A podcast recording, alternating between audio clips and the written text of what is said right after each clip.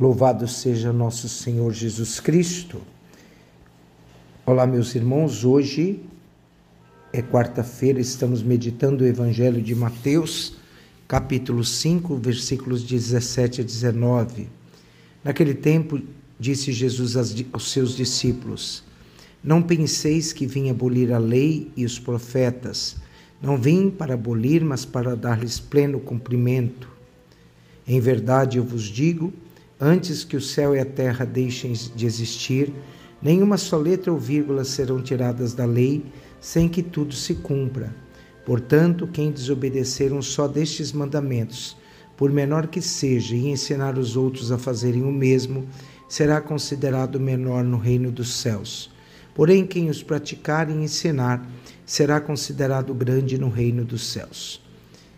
Assim, meus irmãos e minhas irmãs, Hoje nós estamos vendo um evangelho que é um, é um, estamos, nós estamos acompanhando o Sermão da Montanha. E na passagem desse evangelho, Jesus afirma: Não vim para abolir a lei e os profetas, mas para dar-lhes pleno cumprimento. O que, que Jesus queria dizer aos seus ouvintes? Jesus quer dizer: Eu não vim abolir a lei do Antigo Testamento, eu vim para cumprir tudo que foi profetizado sobre mim no Primeiro Testamento. Por que, que Jesus fez essa afirmação?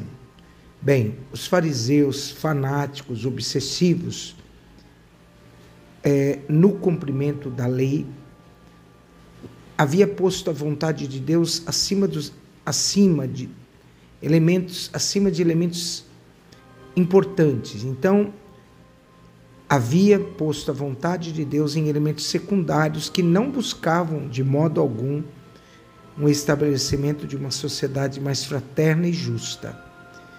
Eles davam muito mais importância às suas interpretações e tradições que os levavam a transgredir a lei pensando que a observavam. E Jesus lhes dizia: Por causa de vossa tradição, anulais a palavra de Deus. Vão é o culto de quem de que prestam, porque ensinam preceitos que só vêm dos homens. Por isso, o que Jesus faz é mostrar um Deus que desaprova a injustiça, a desigualdade, pois Deus é amor. E Deus se dirige aos homens como uma pessoa amada, chamando cada um por seu nome e o nome de cada um é gravado na palma da mão de Deus. É o, e o amor transforma tudo em obra-prima, até as coisas pequenas e seus detalhes. Então, o amor de cada dia é feito de detalhes e não tanto de coisas solenes e heróicas. Mas o amor morre quando não se respeita o momento do outro, quando não se favorece os espaços comuns, quando não se reitera a arte de viver e conviver, quando há omissão de crescer e a pequenez de se fechar. Nós escutamos com frequência a palavra de Deus e a palavra de Deus é um espelho no qual nós olhamos para saber e continuar conservando a imagem de, que Deus nos pede. Que os outros possam notar alguma mudança para melhor em nossa vida. Eu vim para dar cumprimento da palavra de Deus. Esta frase deve se tornar carne e sangue na vida de cada cristão. O amor divino sem medida, sempre se encarnar no modo de viver e de conviver de cada cristão. A misericórdia e a reconciliação devem guiar a vida e a convivência de cada cristão, pois cada cristão é o outro Cristo. Nós, meus irmãos, somos o prolongamento de Cristo nesta terra.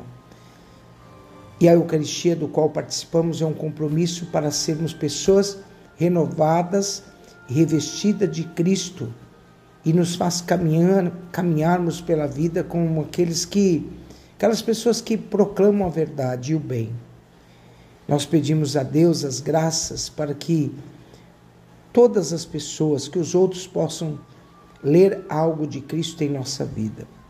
É necessário que Cristo esteja sempre no meio de nossa vida, de nossa comunidade, para que o olhar se dirija para o Cristo, para aprender o que devemos fazer e como devemos fazer as coisas. pelo caminho da caridade, não há outro caminho melhor. O caminho para se chegar a Deus. Quando nós vivemos a palavra, a lei nossa deve ser o amor. Que Deus hoje nos abençoe que Jesus, nestas críticas a estas palavras, né, eles, ele mostre, nos ensine como devemos viver a palavra de Deus. Que hoje, meus irmãos e minhas irmãs, caiam os legalismos religiosos e viva dentro de cada um de nós um amor. Pautados pela palavra e do amor de Cristo, conduzamos a nossa vida. Quando o amor morre, perde-se a razão de viver e de conviver, e Deus se torna cada vez mais distante, pois Deus é amor. Primeira carta de João, capítulo 4, versículos 8 e 16. Deus vos abençoe.